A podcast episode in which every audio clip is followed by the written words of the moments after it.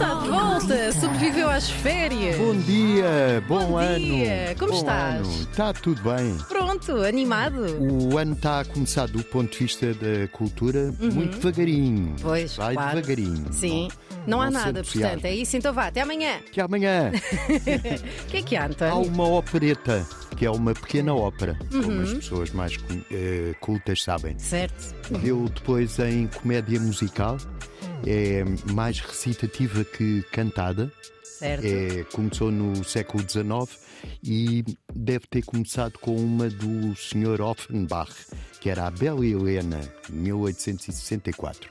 Mas isto não interessa nada, porque o que interessa é que às nove da noite, no São Carlos, que é um teatro que há em Lisboa, o Sim. Teatro de Ópera, que fica no Arco de São Carlos, Com um bom restaurante que abriu lá recentemente. tem um bom restaurante. Ainda não tem. fui, mas tem bom aspecto por fora. Eu, é como eu. ainda não fui, claro, também. A- que a há lá? opereta chama-se A Viúva Alegre.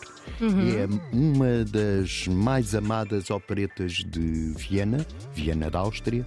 Estreou-se em 1905 e já foi cantada por grandes estrelas como a Elisabeth Schwarzkopf.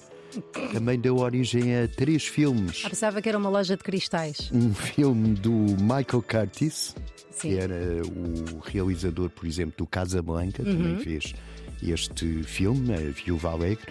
O Eric von Stroheim, que fez logo em 1925 um filme com esta opereta.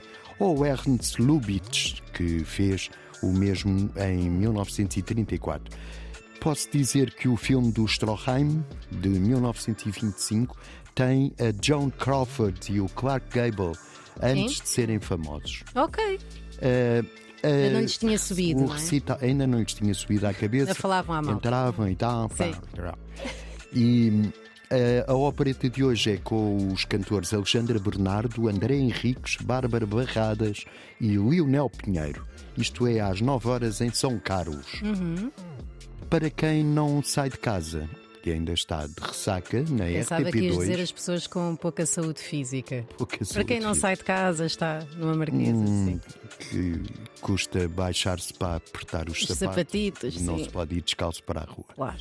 Na RTP2, às 11h24, há um documentário que se chama O Mundo num Quadro e é o Chapéu de Vermeer.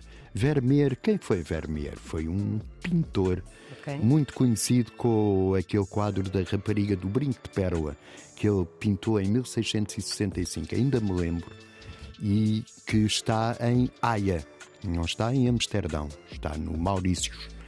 É a Mona Lisa do Norte, mas isto não interessa porque Interessa, o que interessa é claro. o quadro que, que ele pintou em 1650, que é um oficial com um chapéu de abas largas e uma rapariga a sorrir e a beber um copo de vinho. Tem na mão uma taça de vinho, não sabemos se ela Se acabou era por só para, bebê-lo. para a pós ou não. Não é dos mais famosos, mas o, o realizador deste documentário, Nikolaus, Nicolas Alterman, eh, aproveitou para fazer um documentário sobre a globalização. Ele Uhum. parte do quadro para eh, estudar ou compreender a globalização que vivemos hoje. O quadro Interessante. Terá sido a partir do vinho, da questão do vinho e da cultura. Eu acho que é do chapéu, porque Ah, o documentário chama-se O Chapéu de Vermelho. Ah, faz sentido. Sim. Faz sentido. Não sei que ele chamasse de chapéu à taça de vinho. O quadro chama-se Soldado e Rapariga Sorrindo. Não Ok. se refere no título ao copo de vinho. Eh, mais, eh, chega às livrarias, que são lojas que vendem livros, um, um livro que se chama 22 11 63 ou 22 de novembro de 1963, que foi a data em que o presidente dos Estados Unidos, John Fitzgerald Kennedy, foi assassinado em Dallas, presumivelmente pelo Lee Oswald. Mas há muitas teorias da conspiração em torno disto. E o, este livro é do Stephen King, que é um autor de grandes livros de thrillers E livros grandes? livros grandes.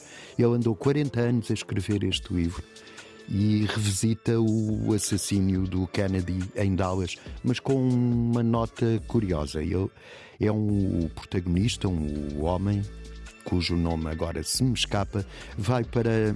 Uh, é um professor universitário e descobriu a existência de um portal do tempo na despensa do seu restaurante favorito.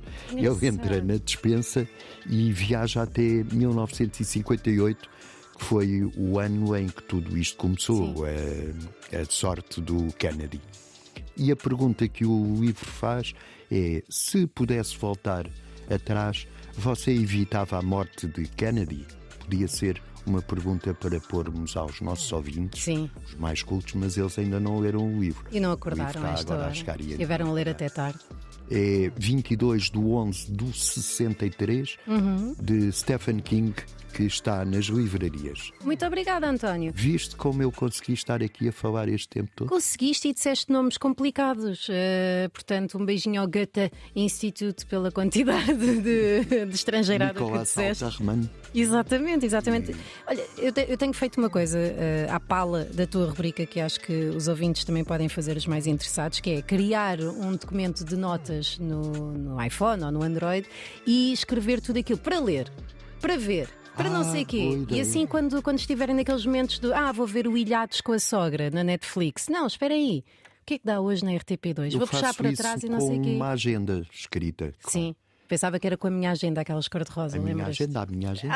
Ora que o homem lembra-se! Cultura erudita.